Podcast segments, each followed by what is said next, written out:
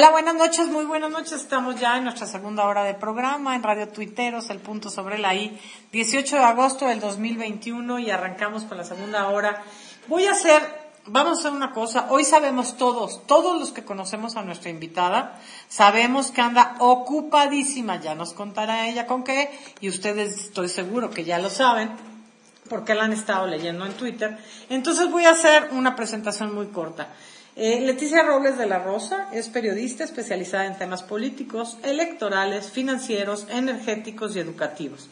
Desde hace una década cubre para Excelsior las actividades del Senado de la República. Es profesora en la Facultad de Ciencias Políticas y Sociales de la UNAM y suma 23 años de experiencia en el diarismo. ¿Cómo estás, Leti? Muy buenas noches. ¿Qué tal, Isabel? ¿Qué tal? Muy buenas noches. Yo estoy muy bien aquí eh, en medio de la vorágine política del Poder Legislativo. Ok, sabemos que en algún momento a lo mejor eh, tendrás que estarás distraída porque estarás escuchando, a lo mejor nos toca la primicia. ¿En qué estás hoy? Porque después quiere entrar, lo vamos a dejar en stand-by, cuéntanos en lo que estás y lo vamos a dejar en stand-by porque yo tengo cientos de miles de preguntas para ti. Bueno, pues estamos en este momento esperando que salga en cualquier momento la nueva convocatoria para la sesión del Pleno de la Comisión Permanente del Congreso de la Unión. Esta nueva convocatoria es probable que pueda ser el mismo más tarde o mañana temprano a partir de las 10 de la mañana. ¿Y por qué es importante? Porque en ella Morena va a hacer su último intento para lograr un periodo extraordinario de sesiones en ambas cámaras del Congreso de la Unión a fin de aprobar tres leyes, la de revocación de mandato, la orgánica de la Armada de México y la de juicio político. Entonces, eh, esta tarde no pudo concretarse porque eh, les faltó un voto, se quedaron a 23 votos, necesitaban 24 y eh, pues perdieron la votación. Pero Morena insistió, a las 19 horas sesionó una comisión que se llama la primera comisión de la Comisión Permanente, donde se aprobó la convocatoria. Y bueno, pues así estamos este, en este momento. Por eso es importante conocer eh, a qué hora va a sesionar mañana la permanente, el, pleno de la permanente, para que eh, eh, digamos que conozcamos si va a haber o no ese extraordinario. En eso estoy. Ok, eh, que hace rato te comentaba yo en, Twitter que iba a aprender algo más hoy a las nueve de la noche, refiriéndome a, cuando estábamos hablando de que falta un voto de Movimiento Ciudadano, corrígeme si estoy equivocada, un voto de Movimiento Ciudadano de de una eh, senadora que no fue, que no acudió, y su suplente tiene COVID. Sí, yo, yo no me refería a que fuera a aprender yo que había una suplente, sino que no sabía que podía votar cualquiera de las dos. ¿Puede votar cualquiera de las dos, Leti? Sí, efectivamente. Mira, todos los, los asientos en la comisión permanente son 37. Ajá. Es cada asiento, cada asiento tiene un suplente, un titular y un suplente. Ajá. Entonces, al iniciar la sesión, los grupos parlamentarios notifican quién se va a presentar. Los suplentes forman, si me permiten la expresión, un, cojín o un ejército de suplentes. Entonces, por decirte algo, si no asiste Ignacio Mier, que es titular, entonces cualquiera del resto de los, de los suplentes puede entrar en su lugar. Es como, es como la banca, entonces, que el suplente. Exacto, es la banca del fútbol, digamos, ¿no? Sí. Entonces no está el titular, entra el suplente. Ahora, en el caso particular de los eh, grupos parlamentarios cuyos integrantes son numéricamente menores, como Movimiento Ciudadano, que solamente tiene un representante de Cámara de Diputados y un representante en el Senado, pues solamente existe un titular y un suplente. En este caso, eh, Movimiento Ciudadano en Cámara de Diputados tiene una titular que es Fabiola Loya. Ella es incluso la coordinadora de Movimiento Ciudadano en Cámara de Diputados. Su suplente es Gabriela Medina. Fabiola Loya, eh, Movimiento Ciudadano informó que en la sesión de hoy iba a asistir Gabriela eh, Medina porque Loya, Fabiola Loya, está fuera del país. Okay. Entonces, La que se acreditó para asistir fue Gabriela. El tema es que cuando Gabriela eh, empieza la, la sesión, ella pone un Twitter donde anuncia que por segunda ocasión le da COVID. Y entonces evidentemente no puede asistir a la, a la reunión. ¿Eso qué significa? Que al no existir la presencia de la titular y de la suplente, pues está, ese lugar está vacío. Esa silla está vacía. Ajá, ajá. O sea, legalmente no está vacía, tiene ocupantes.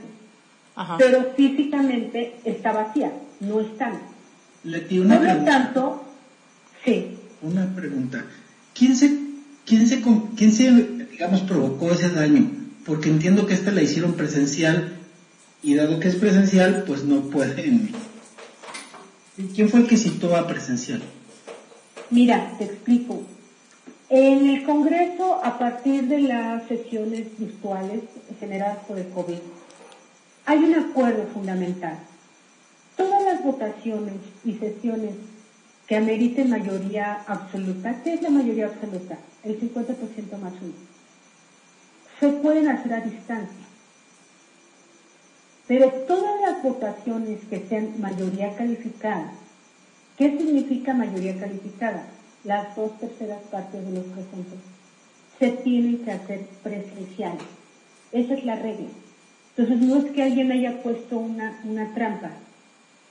Cuando tú votas el extra, la Constitución ordena que tiene que ser votación de mayoría calificada, es decir, dos terceras partes.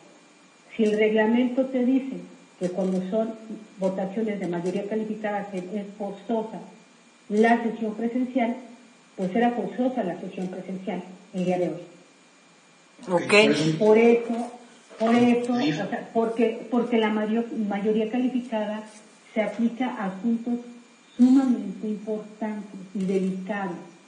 Por ejemplo, una reforma constitucional solamente se puede avalar con las dos terceras partes. Y la convocatoria a un extraordinario, por ser un asunto delicado, por eso se exigen las dos terceras partes. Entonces, por eso era forzoso que fuera presencial. No significa una trampa. Tiene que ser presencial. Si no era presencial, no puede ser. Y por ejemplo, ahorita que yo les decía, estamos esperando la, convocatoria. Originalmente la convocatoria fue hecha a distancia, modalidad a distancia. Y, la, convocatoria fue, eh, se cita la próxima sesión en las próximas horas en modalidad a distancia, porque se dan tiempo en construir los acuerdos. Ajá, ajá. Si lo logran, entonces la, la modalidad cambia a presencial. Ok. Tuve, hubo un problema, ¿no? Me detengo ahí un segundo en lo de la mayoría calificada, donde Ángeles Huerta alegaba que este, ya estaba la mayoría calificada, con 23 legisladores. Y entonces tú, tú, tú tienes un tuit esclarecedor, ¿no? Que explica que en el Senado hay 128 legisladores. 85.3 es la mayoría calificada, es decir, 86, o ya lo dije todo mal, y tú explícanoslo, Leti. No, no, no, mira, eh, eh, lo que ocurrió hoy es que eh, Morena alegaba que, con, que, mira, hay 37 integrantes de la permanente, pero el día de hoy asistieron 35. ¿sí? Ajá, ajá. Estuvo ausente la de Movimiento Ciudadano, Gabriela Medina, y el senador del PT, Joel eh, Padilla. ¿sí? Entonces de 37 se, se, bajan a 35, esos son los presentes. Las dos terceras partes, en términos porcentuales, lo forman 23.3, ¿sí? Pero como un ser humano no se puede dividir en tres, o sea, porque no puedes decir son 23 senadores y una pierna. No puedes decir eso. Entonces, en el Congreso siempre es el entero mayor. Es decir, de 23.3 se convierte en 24. Sí. Esa es la mayoría calificada Yo eso- de 35. Yo eso lo aprendí Entonces, lo que contigo. alega- Ajá, no, adelante, perdón, Leti. Lo que alegaba hoy Morena es que ellos decían que es como una calificación de escolar. Si tienes 23.3, baja 23. Y si tienes 23.6, suba 24. Y no, porque un ser humano no se puede fragmentar Claro. en, en, en décimas. Entonces, es, si tienes 23, pues no tienes 24. Claro. Punto. Entonces, no obtuvieron la mayoría calificada. Y te comento, o les comento, la mayoría calificada de los 37 integrantes de la permanente son 25 votos. Ajá. Morena tiene en total con sus aliados 24. Ok. Le falta uno Ajá. para hacer los 25. Entonces, si ya sabemos que le falta uno para hacer 25, ¿para qué alegas que tienes la mayoría calificada con 23? Oye, ¿no hay un panista ahí que se fue con ellos? ¿Se peda? No, no, no. Pregunta no. Monicucha. No, no, no, no, no, no. Ok. No, Moni. Incluso Cepeda hoy no asistió a la, a la, a la plenaria. Ok. No, Cepeda Ok. no fue hoy presencial, pero llegó su suplente, que fue, me parece que hoy estuvo de suplente de él, Josefina Vázquez.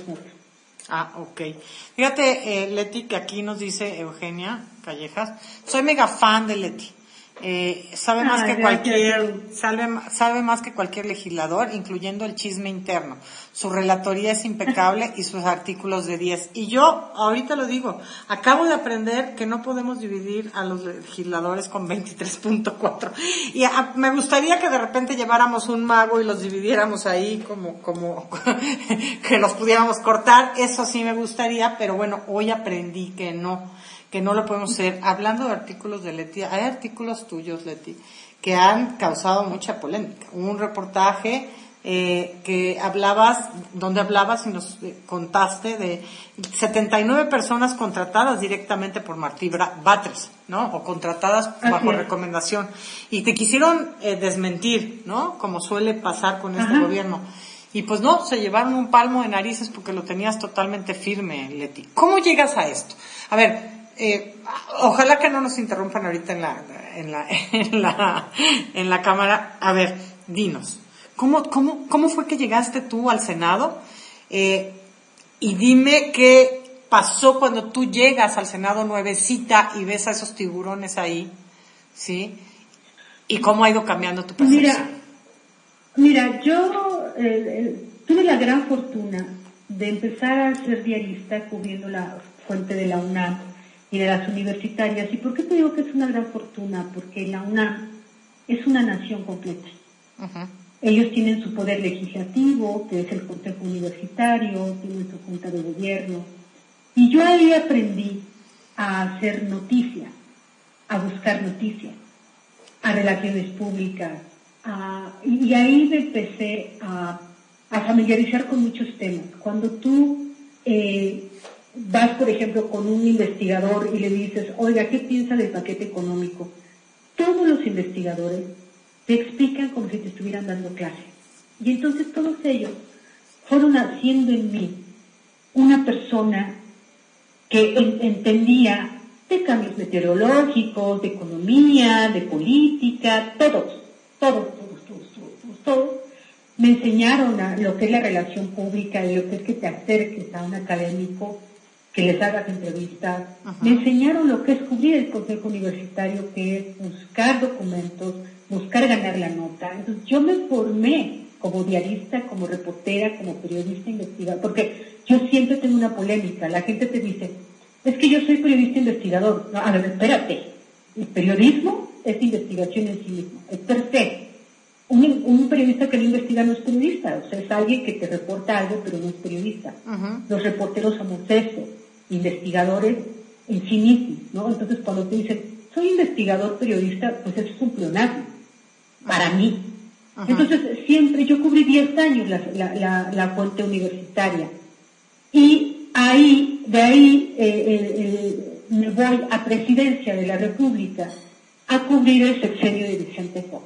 Entonces, eso a mí me permite tener otro bagaje, conocer el país, conocer el mundo, conocer otras formas de, de- de hacer periodismo, porque evidentemente la presidencia es más cerrada que cualquier otro lugar. Y entonces aprendí a hacer más crónica, a relatar cosas. Y en eso yo llego al Senado de la República primero para suplir una ausencia de un compañero cuando yo estaba en crónica. Y estuve ahí cuatro meses. Después regreso a presidencia y en mayo del 2006 yo empiezo a trabajar en Excelsior, lo que era el nuevo Excelsior, tengo el gran privilegio de trabajar en Excelsior, un gran periódico. Y en septiembre, en agosto, eh, estoy cumpliendo este, en este mes, estoy cumpliendo 15 años ya cubriendo el Senado de la República en agosto del 2006. Me toca la gran fortuna, la enorme fortuna de cubrir la 60 y la 61 legislatura del Senado de la República. Sí, evidentemente cuando yo llegué, déjame decirte que llegué nerviosa, porque la mayoría de los reporteros pues ya tenían mucho tiempo ahí. Pero, eh, ¿qué aprendí en la UNAM? ¿Qué he aprendido en la vida? Que uno tiene que echarle el, talento y la vocación. No hay nada, nada que esté por encima del talento y la vocación.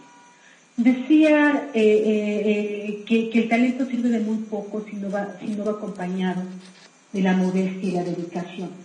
Eso lo leí en el perfume, en la novela del perfume de Stusky. Sí, genial. Sí. Y, y entonces ahí leí este principio y eso es lo que aplico en mi vida. Échale ganas, demuestra quién eres. Y evidentemente yo me enfrento pues a periódicos muy grandes, eh, estaba renaciendo, estaba retomando su dinámica, pues nadie me pelaba. Yo venía de otros sectores, no me pelaban. ¿Y qué es lo que hice? Pues empecé a escribir, empecé a investigar y empecé a mostrar lo que yo sé hacer.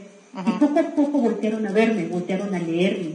Por ejemplo, yo fui la primera que publicó en septiembre del 2006 que esa legislatura apostaba por la reforma petrolera y lo hacía a partir de haber leído todas las iniciativas que estaban presentando todos los grupos parlamentarios. De informarte, y entonces ahí me gano y ahí gano esa nota. ¿Por qué? Porque me puse a leer. Luego yo gano una nota cuando a, Rosario Ibarra de Piedra la mandan, al, eh, entró por el PRD y la mandan al PT.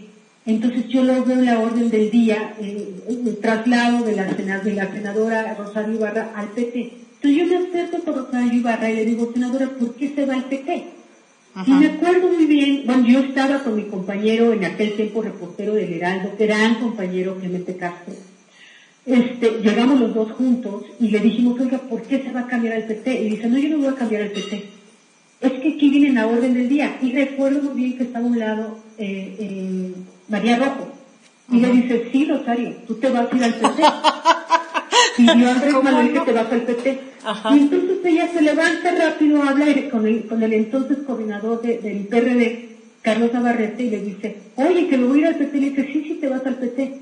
Se regresa ella y llora. Entonces la vemos, mi compañero del Heraldo y yo, que lloró. Y lo publicamos. Y me dieron primera plana. Y ya después doña Rosario salió y dijo, no, no es cierto, yo no lloré, nunca lloré, que no sé. Sí, sí, sí, pero una cosa es lo que, lo que dicen y otra cosa lo que hacen. Y en aquel tiempo el Senado tenía la, oportunidad de que nosotros los reporteros podíamos estar allá adentro mientras estuviera en el pleno, mientras estuviera este, eh, en orden. Y yo me la viví ahí. Todas las 60 y 61 este, legislaturas me la viví sentada a un lado de la mesa directiva, viéndolos cómo negociaban, viéndolos cómo platicaban. Yo saludaba a todos. Yo eh, apliqué lo que aprendí en la UNAM de la relación pública y tuve la gran fortuna de tener diálogos muy gratificantes, muy aleccionadores, muy de enseñanza como maestro de lo que es el poder legislativo, de personas como Mario Fabio Beltrones, de Santiago Krill, de Carlos Navarrete, de Pablo Gómez, de Tomás Torres, que genial persona, que paz descanse, Alejandro González Alcocer, Ricardo García Cervantes, eh, Pedro Joaquín Codwell, eh, Jesús Murillo, eh, bueno, te estoy hablando de muchos. Por eso te decía yo que eran tiburones, tiburones de la política, eh, por lo menos de la política mexicana. De la política que me enseñaron, que me dijeron, no, Leti, mira, esto se llama régimen parlamentario, esto se llama régimen transitorio, esto es un dictamen, esto es un proyecto de dictamen, esto es una iniciativa, esto se llama eh, eh, minuta, ¿no? Este, esto se llama diálogo legislativo y también el doctor eh, eh, Arturo Garita, que es el secretario general de Servicios Parlamentarios, ha sido muy generoso conmigo y me ha enseñado, me ha dicho cómo son los procedimientos Y bueno, después de tanto tiempo de verlo, yo tuve la oportunidad, déjame decirte Isabel y déjame decirte Pepe, que en la 60 y 61 había sesiones privadas de los senadores y a mí me permitían estar ahí. Me permitían estar ahí con la promesa de no publicar cosas que no debían de publicarse, pero me decían, quédate aquí para que aprendas cómo se hace la política. Y entonces yo los vi negociar con el, con el ejército, los vi negociar con la marina, los vi negociar con las primeras negociaciones con las organizaciones sociales, los vi con muchas negociaciones y yo era ahí convidada o eh, testiga muda. Convidada de piedra, dicen, ¿no? Así es, así es, porque no lo publicaba, me explico, o sea, porque también el periodismo tiene que ser de palabra. Y también aprendí que un, que un político de verdad, un político cumple su palabra. Entonces, pues yo ahí aprendí eso. Me decían, le entras, pero sin publicar, va. Y entonces yo podía llegar a las seis y media, siete de la mañana para estar con ellos, presenciar todo esto y eso a mí me enseñó mucho. De técnica legislativa me enseñó mucho y yo siempre les agradeceré a ellos que me hayan tenido esa confianza de poderme convidar a esos laboratorios fregones de política. Estoy segura que muchos de ellos hoy se informan contigo acerca de lo que está pasando. Te, te voy a, hay muchas preguntas, eh, pero te iba a comentar, hacer un comentario. Cuando lo de Rosario Robles que cuentas, en ese momento te das cuenta, ya lo sabías. Rosario Ibarra. Perdón, de, Rosario Ibarra. Dije Rosario Robles, ¿verdad? Perdóname. De Rosario Ibarra, eh, ¿tú, ¿tú en ese momento te das cuenta de la importancia de una filtración o ya lo sabías desde no, antes? No, no, no fue filtración, es que sabes una cosa, el asunto es leer. Y, y lo que, lo que yo hice fue leer el orden del día. Sí, Entonces tú lees el orden del día, qué es lo que está, que está programado, y ahí vi programado este, la senadora se pasa al PT. Sí, solo a ella no, no es nada filtrado, todo pero, es público. Pero hay muchas filtraciones. Entonces yo, yo leía todo, absolutamente todo, todo, todo. O sea, por ejemplo, mira, yo me, yo me gané una nota de ocho con un cabezal que decía, castigarán con cárcel el desamor. Era una ley, la ley que protege a las mujeres, mujeres contra todo tipo de violencia. Que ya había sido aprobada en diciembre, que ya había pasado por todos los filtros y que se había promulgado en febrero del 2007. A mí se me ocurrió leerla. Y entonces ahí vi que decía, será motivo de cárcel y, irán varias cosas y luego dice, el desamor. Creo que me acuerdo, me acuerdo de eso. A ver, pero, ¿cómo, pero ¿cómo vas a medir el desamor?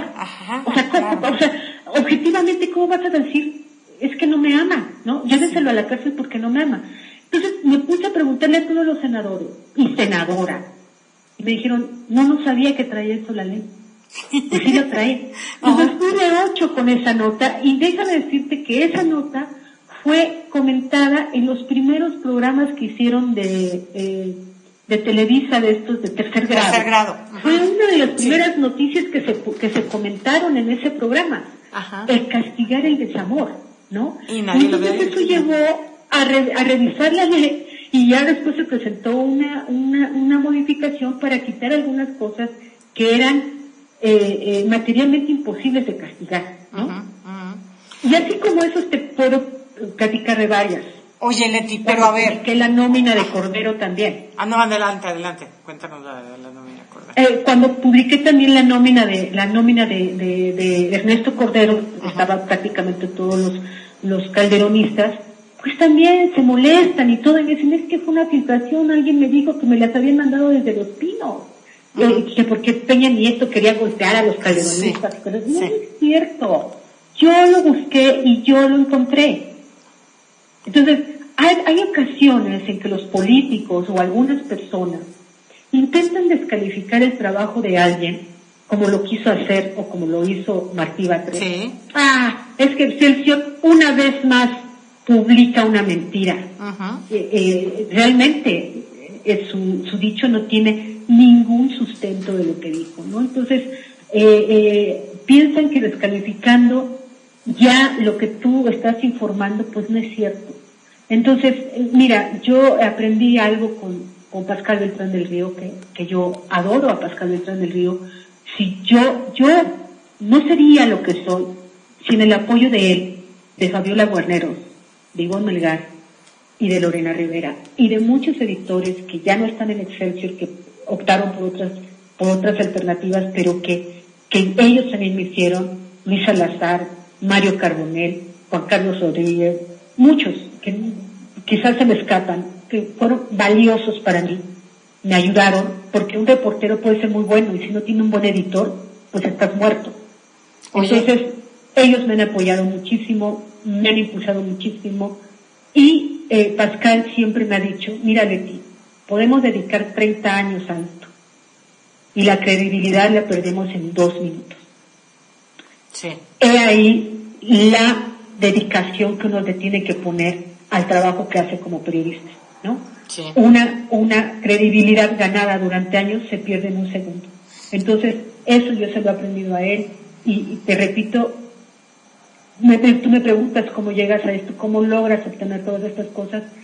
Pues soy producto de mucha gente que me ha formado, soy producto de mucha gente que ha confiado en mí, que ha fomentado mi, mis habilidades eh, de investigación, de razonamiento.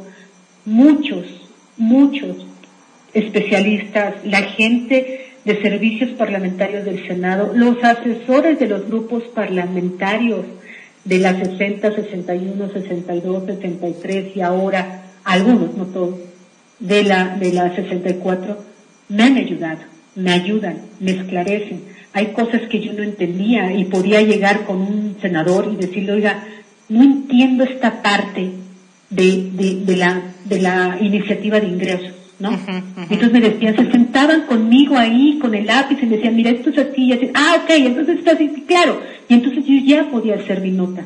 Claro. Y entonces quien me descalificaba decía, es que se lo filtra. No, mi reina, pues si yo me, me estoy sentando a leer, Oye, me estoy yendo a preguntar. Pero eso de leer es algo que muchos legisladores no hacen. O sea, tú lo estás haciendo, tú, tú te, no dudo que sepas mucho más de todas las iniciativas, que el más del 50% de los legisladores. Hay legisladores que de repente te dicen, no lo leí. Es que sí voté, pero no lo leí. Y es delicadísimo. Sí, así es. Este, Quiero. Mira, yo no sé si todos los eh, senadores y diputados lean. Lo que sí te puedo decir es que he comprobado que hablan de cosas que no saben. ¿no? Y a pesar de que lo han, de que lo han aprobado, por ejemplo, la ley de consulta ciudadana dice que el INE debe de empezar la promoción de la consulta el día 15 de julio. Ajá. Y Morena, con sus legisladores, atacaron al INE porque empezó el 15 de julio. Pues eso dice la ley. Entonces, ¿qué, qué aprobaste? No saben ni siquiera qué aprobaron. Es cuando, es cuando yo me doy cuenta de que, pues no, no leyeron. No sé si en todos los casos, pero en esos casos en particular queda demostrado que no leyeron lo que aprobaron. Y fíjate que, que de eso está lleno, lleno la, el, el, Senado y lleno la Cámara de Diputados, de gente que no ha leído nada de lo que tienen que aprobar.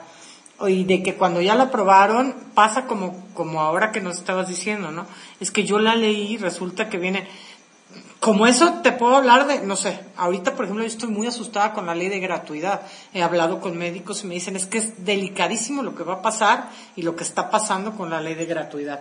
Pero bueno, ya hablaremos de, de la ley de gratuidad. Yo te quería hacer un comentario. Cuando tú dijiste de Pascal, este, uh, yo creo que el mejor,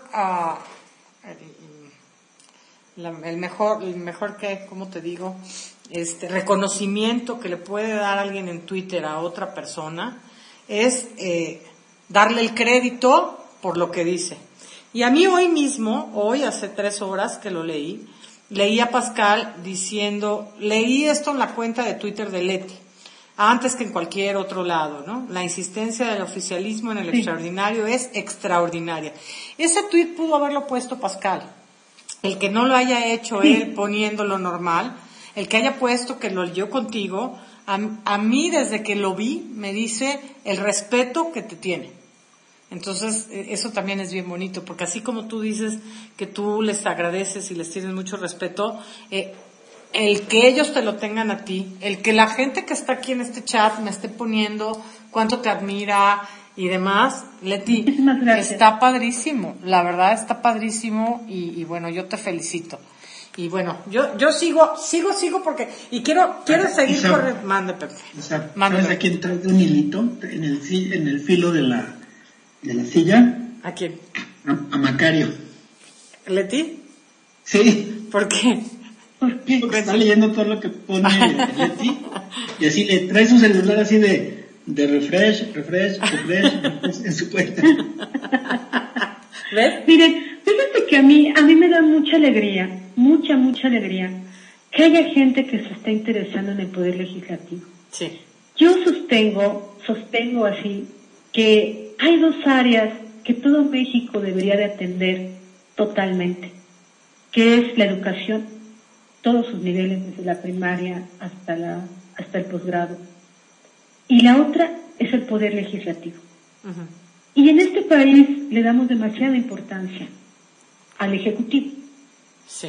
Cuando es el legislativo representante de todos nosotros. Entonces, yo déjenme decirles que en un diálogo con la directora de la Facultad de Ciencias Políticas y Sociales, Carola García Calderón, hace algunos años, cuando ella todavía no era la directora, eh, con ella y con el maestro Leonardo Figueira, yo les platicaba de la necesidad de que los alumnos de la facultad pudieran ser formados también en, información del Poder Legislativo.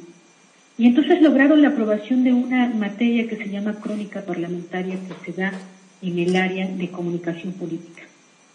Y eso a mí me hizo muy feliz, por supuesto yo la doy. Este, y, doy otras materias, pero bueno, esa materia en particular se creó a raíz de una petición concreta que yo les dije, que ellos valoraron, el Consejo Técnico de la Facultad lo valoró como positivo. Y yo me, lleno de mucha alegría saber que la gente que, que, son ingenieros, que son médicos, que son amas de casa, que son eh, eh, jóvenes, que son adultos, adultos jóvenes, de pronto me, me dicen, Oye, gracias por informarme. A ti te entiendo. Eso me gusta, porque creo que el poder legislativo debe ser un tema fundamental para todos.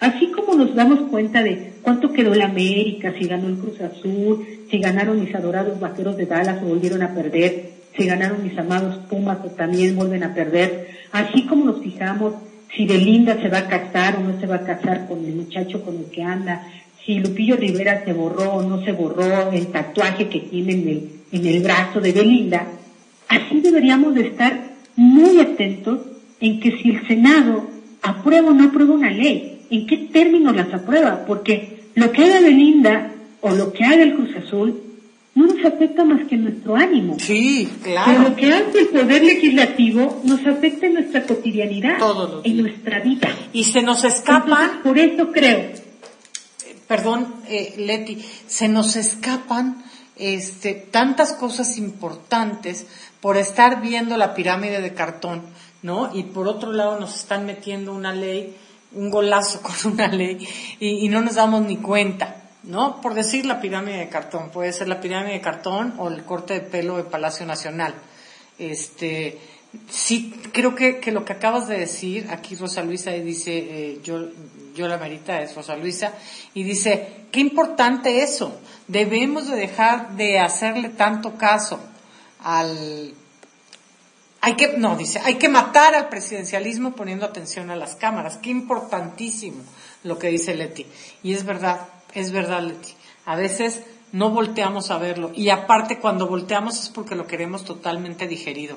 Nos cuesta mucho trabajo leer de lo que nos están hablando, informarnos de qué va, ¿no?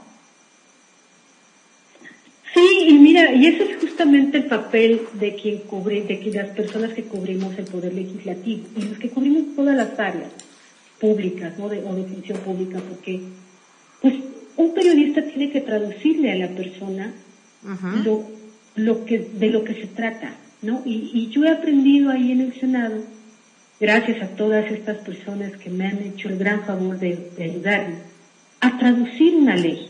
Entonces yo, eh, digamos que siempre valoro, a ver esto, ¿en qué me afecta a mí? ¿No?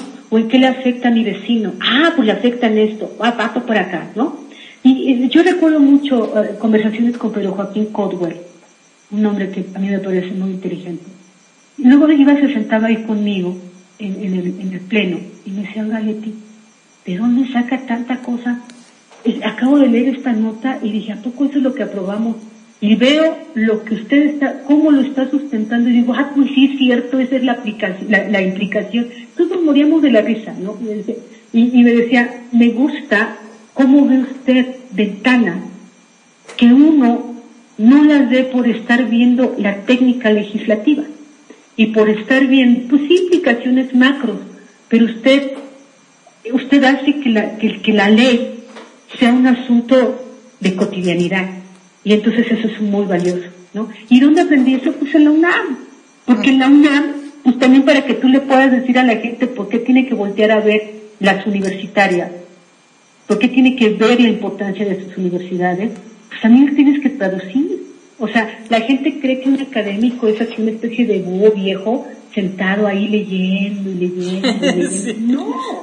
No, no, no es cierto son, son como nosotros y se han esforzado mucho y claro que saben más que nosotros y ellos su conocimiento pues lo, nos lo transmiten a nosotros para que nosotros podamos ser mejores. Ellos tienen el privilegio que nosotros no tuvimos de ir a la universidad como población en general. Entonces ellos nos comparten su conocimiento.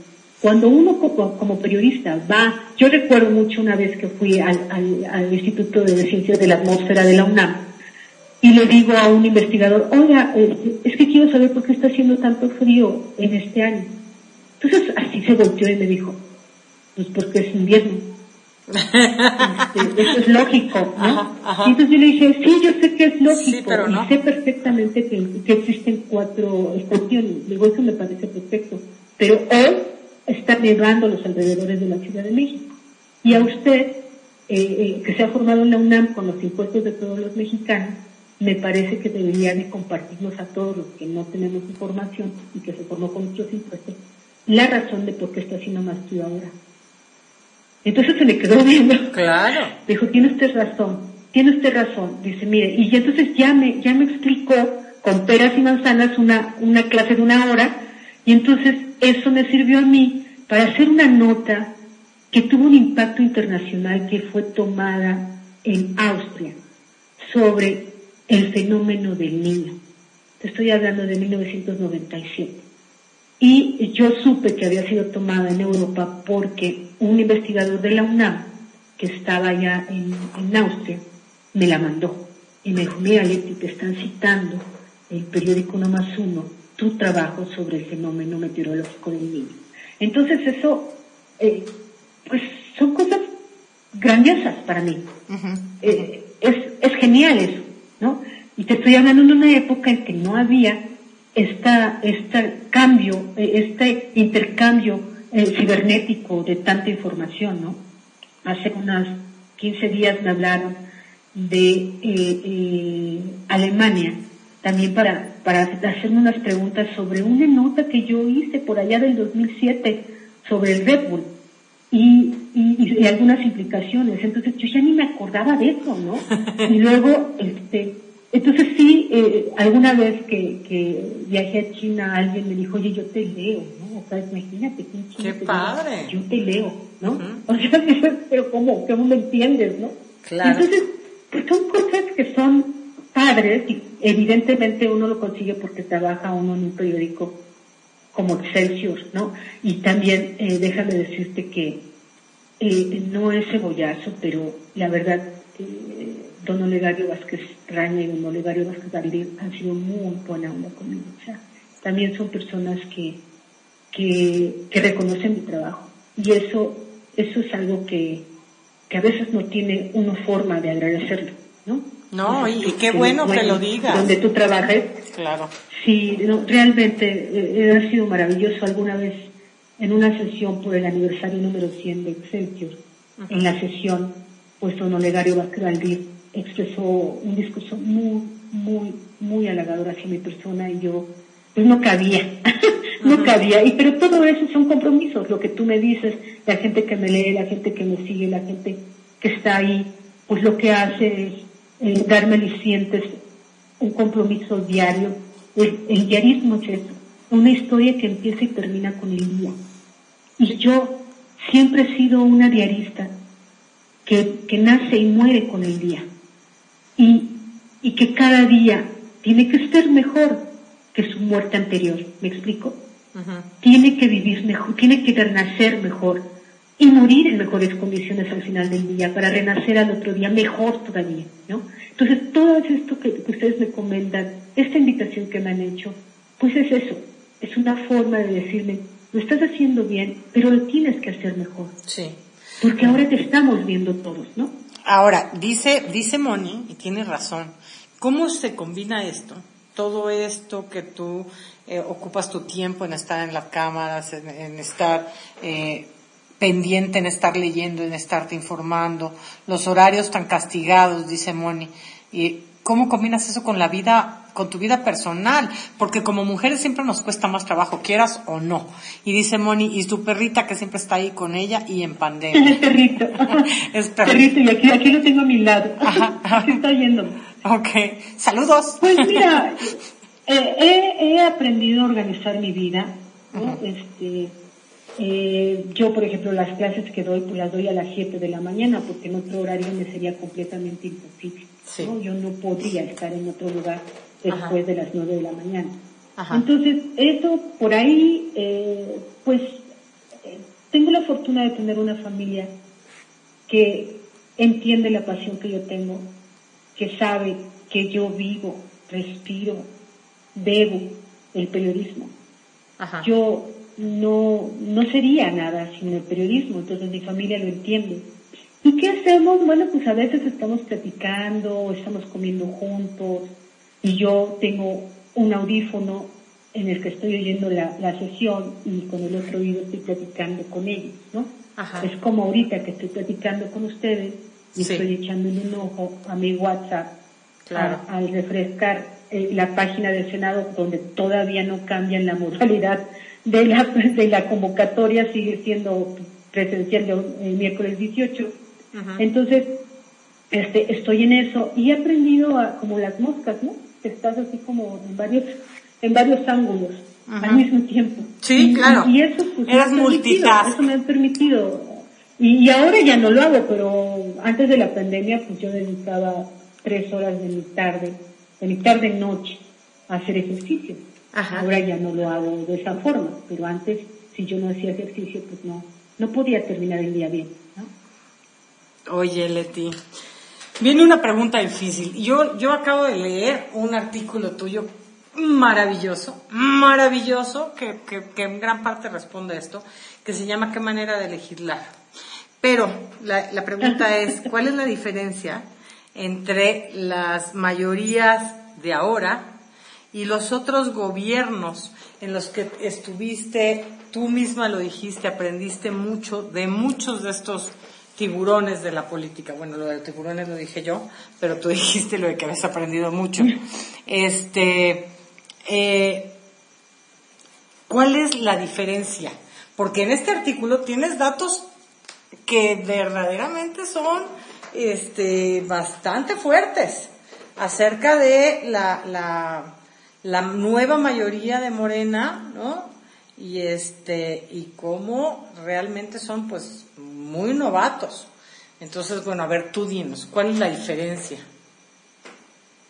Pues justamente eso, que no están preparados, no conocen las entrañas del Poder Legislativo. El que lo conoce, lo, digamos que los que más lo conocen, pues es Ricardo Monreal, ¿no? Eh, a mí me parece que es un gran acierto del grupo parlamentario de Morena que él sea su coordinador, es el que técnicamente conoce más sabe el teje-maneje. O sea, yo a Monreal lo conocí en el 2006, siendo periodista, siendo opositor.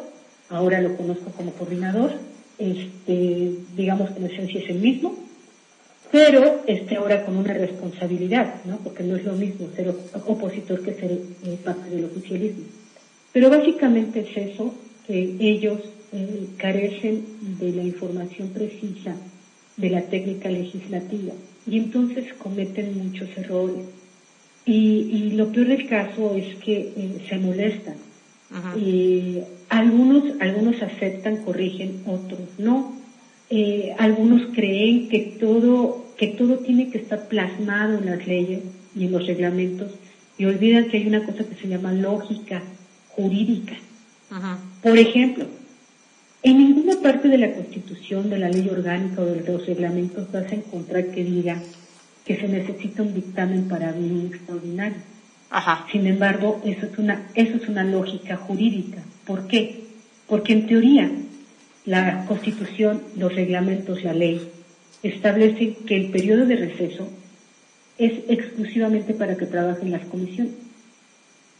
Que los senadores y los diputados lo utilicen como periodo vacacional es otra onda. Pero legalmente es el periodo para que trabajen las comisiones. En teoría, durante estos cuatro meses tienen que emitirse todos los dictámenes posibles para que nada más entre septiembre y diciembre se dedique el Pleno a aprobarlos. ¿Me explico? Y por eso hay algunas partes de la ley donde dice que no se pueden realizar comisiones mientras sesiona el Pleno.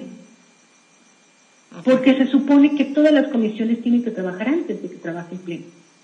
Entonces, cuando, y la Constitución dice, cuando una de las comisiones tenga un asunto que considere de gran trascendencia o de urgencia, solicitará una, una, una, una sesión extraordinaria. ¿Cómo solicita, cómo sabe la comisión que es un asunto de urgencia?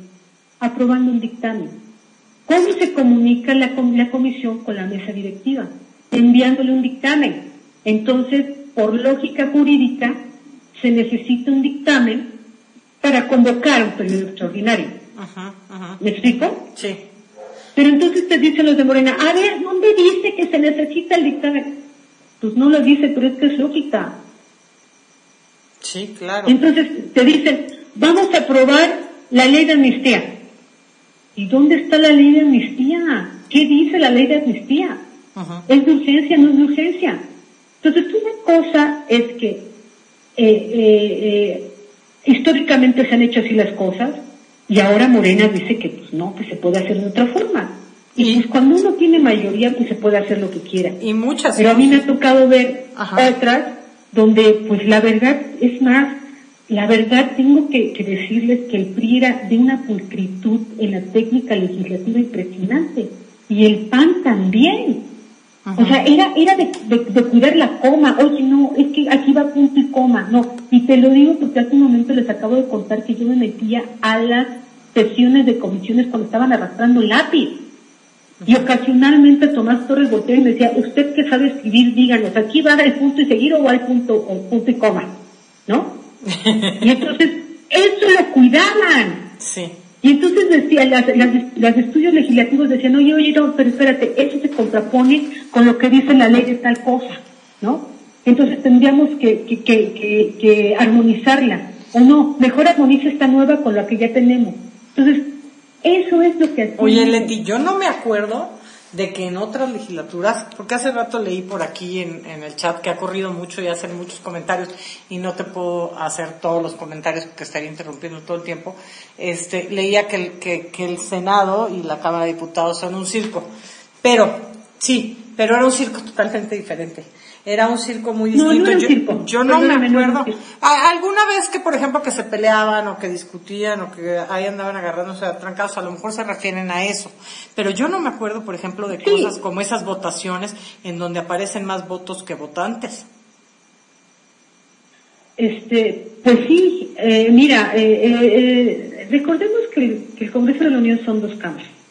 Y cada diputado es muy distinta al Senado de la República. Entonces, en, el Senado, en la Cámara de Diputados eh, sí hay más activismo político y más expresiones de estrategias legislativas, tomar tribunas, gritar, o sea, eso es parte del folclore de la Cámara de Diputados. Yo creo que a eso se refiere. Pero el Senado de la República, sí, pero el Senado de la República siempre fue una Cámara muy, muy seria. Su primera toma de, de, de tribuna fue en abril del 2009 y fue una toma de tribuna muy light. este, en contra de la reforma petrolera de Felipe Calderón. Muy largo, pero muy largo. Entonces, eh, esa fue la primera vez. O sea, te estoy hablando en 2009, cuando la Cámara de Diputados ya tomaba tribunas desde los 70, ¿no? Entonces, eh, eh, el Senado siempre fue una Cámara mucho más serena. Sí. Este, y en la 62, pues con la 62 y 63 con la reforma energética y, la educativa, pues sí hubo como más eh, algarabía, ya empezaron a, asomarse las, las mantas, este, Laira Sansores caminaba con su, con su megáfono gritando ahí en el pleno. O sea, ya empezó a, a, modificarse. Y ahora lo que tenemos, ¿no? O sea, yo, para mí es inédito estos enfrentamientos eh, donde se gritan, donde les dicen inútil, este, ganas, ¿no? Este, lo que les dicen, ¿no? A la, a la oposición. Yo en el Senado había escuchado debates muy fuertes donde se decían muchas cosas sin ofenderse jamás, ¿no? Por eso es la política, eso, es política. Ahora ya no. Oye, Leti, a ver, yo, yo les quiero recomendar que eh, lean este artículo que les digo, qué manera de legislar, por Leti Robles de la Rosa. Eh, ahí se van a dar cuenta de algunas cosas que yo quería comentar con Leti, pero ya no nos va a dar tiempo de comentarla, de cómo han cambiado y cómo ha habido algunas cosas que, que, que Morena dice, pues nos pasamos la ley por el arco del triunfo un poquito, ¿no? Este, porque te quiero comentar algo que están diciendo aquí, prefiero eso. Eh, dice Javo Puig, no hay una inducción al cargo en cada periodo, Leti. Eh, antes de que me contestes, Normita dice, Leti ha sido asesora de legisladores, podría darles talleres hasta a los asesores. Yo quiero unir estas dos preguntas. Si es que no hay una inducción al cargo en cada periodo, que por lo que yo sé no la hay, no estaría bien hacerla. No entiendo la pregunta, no entiendo la pregunta. Eh, no hay una inducción al cargo en cada periodo. Quiere decir que a los legisladores que van a entrar no les explican lo que es su cargo, lo que van a ah, hacer. Ah, ya, ya, ya, ya. Sí, ¿Sí? se les explican. Hay un curso. Ah, Hay un curso entre que se dan, de, se acreditan y, toman protesta, se les da un curso. La Secretaría de Servicios Parlamentarios, de Servicios, Secretaría General de Servicios Parlamentarios les da un curso, pero además este, les dan eh, material y les dan los cursos que sean necesarios, que necesiten. Pero, pues yo creo que tiene que ver con la atención que cada quien pone, ¿no? Y que no es lo mismo que si tú has sido legislador o has tenido otras experiencias políticas a que no has sido mucho tiempo legislador, que es lo que ha pasado ahora con esta generación de Morena. Hay muchos legisladores que no no, no tienen antecedentes como legisladores. Entonces, esa es, ese, creo que es ahí donde, donde falla. ¿Y la otra era cuál? Eh, que, si tú no, que si tú no has dado, no, ajá, no has sido asesora. No has dado asesoría. No, nunca, no. Pero bien podrías. No, platicamos, este, pues, regularmente yo tengo muy buenas relaciones con todos los senadores de todos los partidos políticos, de todos. Ahorita sí hay algunos de Morena que no ni siquiera me quieren contestar el teléfono. Pero bueno, no es asunto de ellos, no mío, ¿no? Claro, este, porque no hablas perfecto. Regularmente yo me llevo bien con todo. porque si, por ejemplo, dices las cosas, realidades como la de Batres, pues no les hace gracia y ellos están acostumbrados a que eso no se hace y eso no se dice, como dice la canción. Me preguntan eh, que tú comentabas que siempre has estado junto a los legisladores, eh, pero, pero alguien dice que en el 18 pusieron el corral de la ignominia en la Cámara de Senadores. ¿Ustedes están separados de los senadores o no? No, ¿Dónde no, estás? no, no, no, a ver, eh, cuando estábamos en Jico, ahí siempre estuve todo el tiempo dentro del, del pleno cuando ya se pasó a, a, donde está ahora, Insurgentes y Reforma, fue en el 2011, abril del 2011. Y ahí el diseño original, si ustedes eh, conocen el pleno, se van a dar cuenta que en la parte de arriba hay unos huecos, ¿sí? Ahí de esos huecos se paran los fotógrafos. Bueno, originalmente ese espacio estaba destinado para hacer la sala de prensa. Desde ahí vamos a estar todos los periodistas viendo el, pleno. Pero el arquitecto fue un poco raro y entonces ya no funcionó ese modelo y tuvieron que construir de último momento una sala de prensa en el sótano 2. Y como este recinto es distinto, es circular y no hay una forma para que alguien esté sentado ahí dentro del pleno, pues nosotros ya no pudimos estar todo el tiempo ahí adentro. Hay una regla que se pactó desde el 2011 y que ha sido refundada por todos los líderes y, presidentes de la mesa directiva del Senado, en que antes de que suene la campana de inicio, todos los periodistas podemos estar dentro del pleno. Y cuando suena la campana de final de la, de la sesión, todos los periodistas podemos estar dentro. Pero la, la, ausencia de nuestra presencia en el momento justo en que están desarrollando las cosas se compensa porque tenemos muchas formas, circuitos cerrados en los que estamos siguiendo todo, todo lo que está pasando adentro. Y cuando necesitamos hablar con algún legislador, eh, existen dos compañeros, Alberto Díaz y, Dorita Nava, que nos hacen el favor de entrar al pleno, decirle al senador o senadora, oiga, lo está buscando Leticia Robles de Periodo, Leticia Robles de la Rosa de Excelsior, quiere hablar con usted de este tema. Entonces ellos ya salen y ya hablan contigo. Ah, ok. Son una dinámica distinta, pero sí tenemos mucho acceso a la información. Eh, antes lo teníamos más que ahora, este, porque, por eso, porque hay algunos legisladores que no les gusta mucho. Por ejemplo, Julio Menchaca, pues inauguró el rollo de, hacer sesiones cerradas de la Comisión de Justicia, cuando veníamos de una legislatura donde la Comisión de Justicia pues ya incluso ponía los proyectos de dictamen en, en la web, cosa que no se pone, pero ya justicia, gobernación, puntos constitucionales, transparencia, en la 63 ya habían instaurado la mecánica de poner los, los, ah, incluso los documentos de trabajo y la población podía seguir cómo se transformaba de documento de trabajo a dictamen y luego a minuta, ¿no? y, de pronto pues llegó Menchaca y dijo, no, aquí las sesiones son cerradas. Y entonces, pues, pues modo, son cosas, así trabajan ellos, así se sienten bien, pues adelante, ¿no? Sí, sí. Yo no tengo que ir, me siento muy a gusto. Ya sé, no, ya. Tengo que trabajar para el periódico. Ya, ya sé. Te agradecemos muchísimo, Leti. la gente realmente todo Twitter lo leo. Muy agradecido porque siempre estás respondiéndoles. Este, y entonces, bueno, eso también habla muy bien de ti. Le agradezco mucho a Monicucha el acercamiento el que nos haya eh, recomendado a ambas, este, y te agradecemos muchísimo esta hora completa que nos diste sabiendo que estás muy ocupado. Este, esta es tu casa, muchísimas gracias. Me, me, me, me ayudan mucho, me hacen muy feliz, es una oportunidad de decirle a la gente que me escribe, a la gente que me sigue, que se los agradezco infinitamente, que me hacen mi vida eh, muy feliz cada instante, cada instante que yo los veo, que sé que me siguen, que le dan un like, que lo comentan, que tienen interés. Créanme, imagínense que estoy brincando de alegría. Muchísimas gracias a todos. Gracias, muchas gracias, que estés bien y que este sea leve. A ver cuándo acaba todo esto. Muchas gracias, Leti. Estamos al pendiente y esta es su casa. Abrazo. Gracias, muchas gracias. Gracias a todos ustedes. Les quiero agradecer muchísimo a todos los que estuvieron por aquí.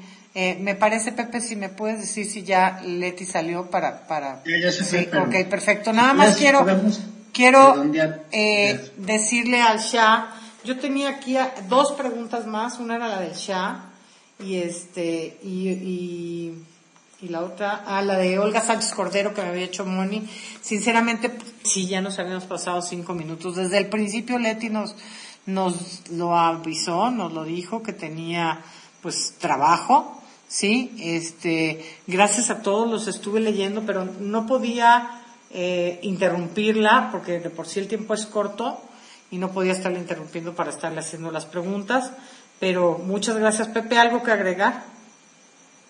Es que hay mil cosas. Sí.